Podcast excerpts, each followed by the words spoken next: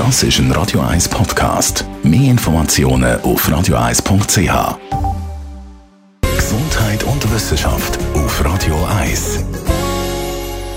Wenn ich mich in letzter Zeit einmal so auf meine sozialen Medien einlogge, wie zum Beispiel Facebook oder Twitter, da gibt es immer wieder Beiträge über den Plastikmüll, der momentan in unserem Weltmeer umschwimmt.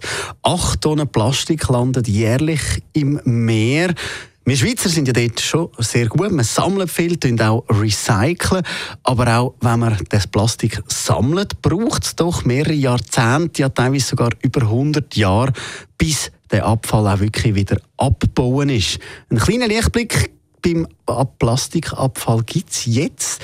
Durch Zufall haben Forscher aus den USA und Großbritannien ein plastikzerstörendes Enzym erschaffen.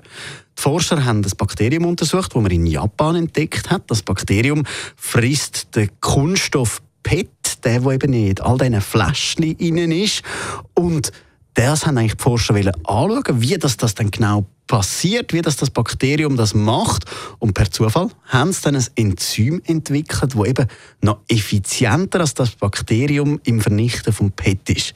Die Forscher sagen, das zeige, dass da eben noch eine Verbesserung möglich ist. Raum nach oben, der ist noch offen. Der Professor John Maxina sagt, will man eben da das Enzym gefunden hat und das nachher verbessern. Das will man noch so verbessern, dass man es eben irgendwann im Recycling kann einsetzen kann, um dann die grossen Berge PET auch wirklich abzubauen.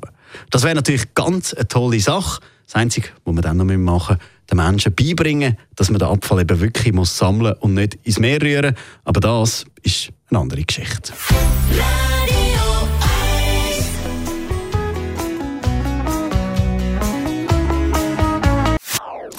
Das ist ein Radio 1 Podcast. Mehr Informationen auf radio1.ch.